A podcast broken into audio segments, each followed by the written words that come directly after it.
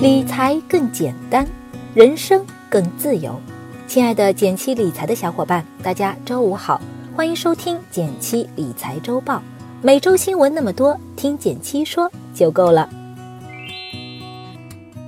首先来看第一条新闻，是来自新华网的消息：两会召开在即，你最关心哪些话题呢？二零一八年全国两会将于三月三日和三月五日在北京开幕。最近你是不是也在关注两会的召开呢？所谓的两会是全国人民代表大会和人民政治协商会议的统称，每年召开一次，每五年称为一届。两会上会收集整理代表们提出的建议，很多你关心的热点话题都会在两会上详细讨论。比如在二零一七年的两会中，就有不少热议的话题吸引大家关注。具体来看看。一有委员指出，国内有部分网贷平台会挪用客户资金，建议制定金融科技发展促进法，保护好消费者、企业和金融体系。二有委员认为，二维码支付总体而言安全可控，建议监管应以民意为先，减少行政干预，加强市场监管。三有委员指出，目前部分地区医保已经收不抵支，建议尽快启动社保精算制度的建设。并呼吁加快推进医保实现全国漫游等等。那二零一八年新一届的两会，大家关心哪些话题呢？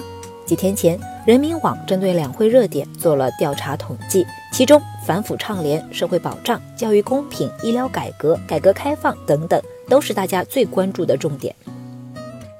对于这次两会，你有哪些关心的话题呢？不妨和我留言。两会结束后，我和你详细聊一聊。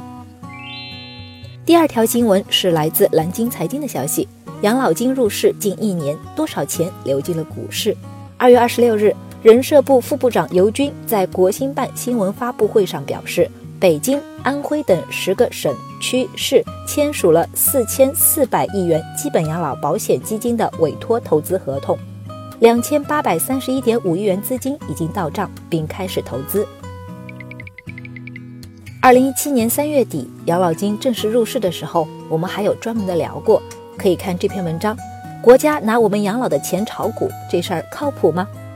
过去的一年，养老金入市也在稳步推进中。去年三月底，大约有一千三百七十亿元养老金到账并开始投资。今年二月底，超过两千八百亿元入市投资，比去年翻了一倍。养老金入市到底安不安全呢？从公开的信息看。养老基金的投资偏重固定收益产品，比如各类金融债、央企债等等。股票方面，去年有九只个股的前十大股东中发现了养老基金的身影，基本上都是业绩良好的中小股。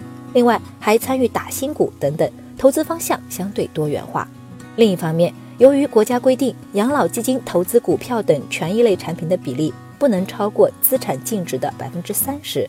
而养老基金持有的这九只股票市值总计为两点八亿元左右，占两千八百亿的比例只有百分之零点一。毕竟养老金是大家养老的钱，亏不起，所以投资个股的比重不会很大，风格也偏向于稳健，大家还是可以放心的。养老金入市对 A 股有没有影响呢？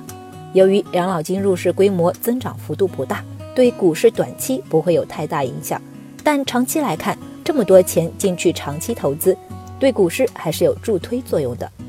我们也不妨参考养老基金的投资风格，挑选好的股票。第三条新闻同样是来自南京财经的消息：开学在即，儿童保险热度上升，你给孩子买保险了吗？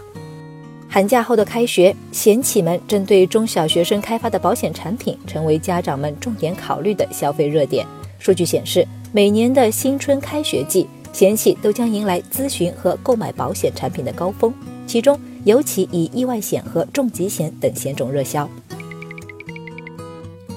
给孩子买的保险一般有两大类：理财向的教育金保险与保障向的意外、重疾等保险。教育金保险是以教育储备基金为目的，在强制储蓄的同时附带一定的保障功能，流动性较差，保费较高，但收益并不高。而意外。重疾等保险是完全以保障为目的，是优先需要为孩子配备的，所以建议大家为孩子转移了意外疾病风险，完成保障目标的基础后，经济有余力时再考虑是否购买教育金保险。那如何挑选保障型保险呢？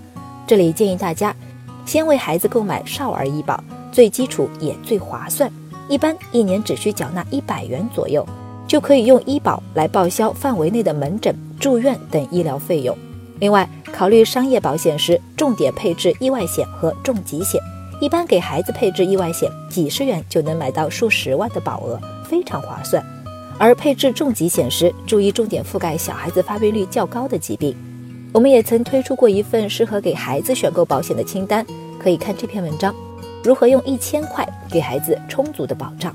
父母必备保险清单。不知道应该给孩子买什么保险的你，不妨在这些精选保险里一键购买吧。第四条新闻是来自华尔街见闻的消息：胡润发布全球富豪榜，中国首富换人了。胡润研究院发布2018胡润全球富豪榜，亚马逊创始人54岁的杰夫·贝佐斯财富上涨71%，以7750亿元成为世界首富；而马化腾以2950亿元正式成为全球华人首富。看到排行，有小伙伴和我说，感觉自己落伍了，一直以为比尔·盖茨是首富。其实五年来，这是盖茨第一次不再是地球上最富有的人。原因据说是盖茨去年捐赠了价值四十六亿美元的微软股票。不过他的投资业绩不错，还是世界前三富。今年国内的富人也换人了，马化腾成为了胡润百富榜创立以来第十三位中国首富。有人说这是因为二零一七年腾讯股价上涨百分之一百一十四点四。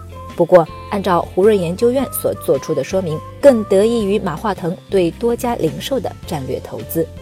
在这些富豪身上，我们能发现什么呢？上榜富豪平均年龄六十三岁，富豪大多是卓越的企业领导人，其中科技、传媒和电信行业占比最高。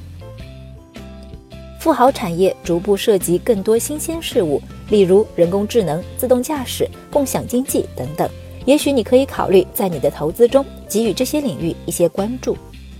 你觉得什么新科技会改变我们的生活呢？欢迎留言和我们聊一聊。最后来到了我们的一句话新闻时间，皇上你也该知道一下。来自新浪财经的消息，二月二十八日，国家统计局网站发布二零一七年国民经济和社会发展统计公报。公报显示，二零一七年国内生产总值 GDP 达到了八十二万七千一百二十二亿元，比上年增长百分之六点九。来自网易财经的消息，二月二十八日。据消息称，中信银行已经叫停北京地区住房抵押贷款。随后，中信银行相关人士向新京报记者确认了此消息。据称，该项调整不影响北京市居民及企业在中信银行的正常购房信贷需求。来自凤凰财经的消息，二月二十八日，三六零安全科技股份有限公司正式在上交所敲锣上市，这也标志着历时近三年的运作，三六零成功回归国内 A 股。感谢大家收听今天的减七理财周报，一同感知正在发生的变化，提高经济敏感度。更多投资新闻解读及理财科普，欢迎关注我们的公众号“减七独裁”，简单的简，汉字的七，我在那里等你。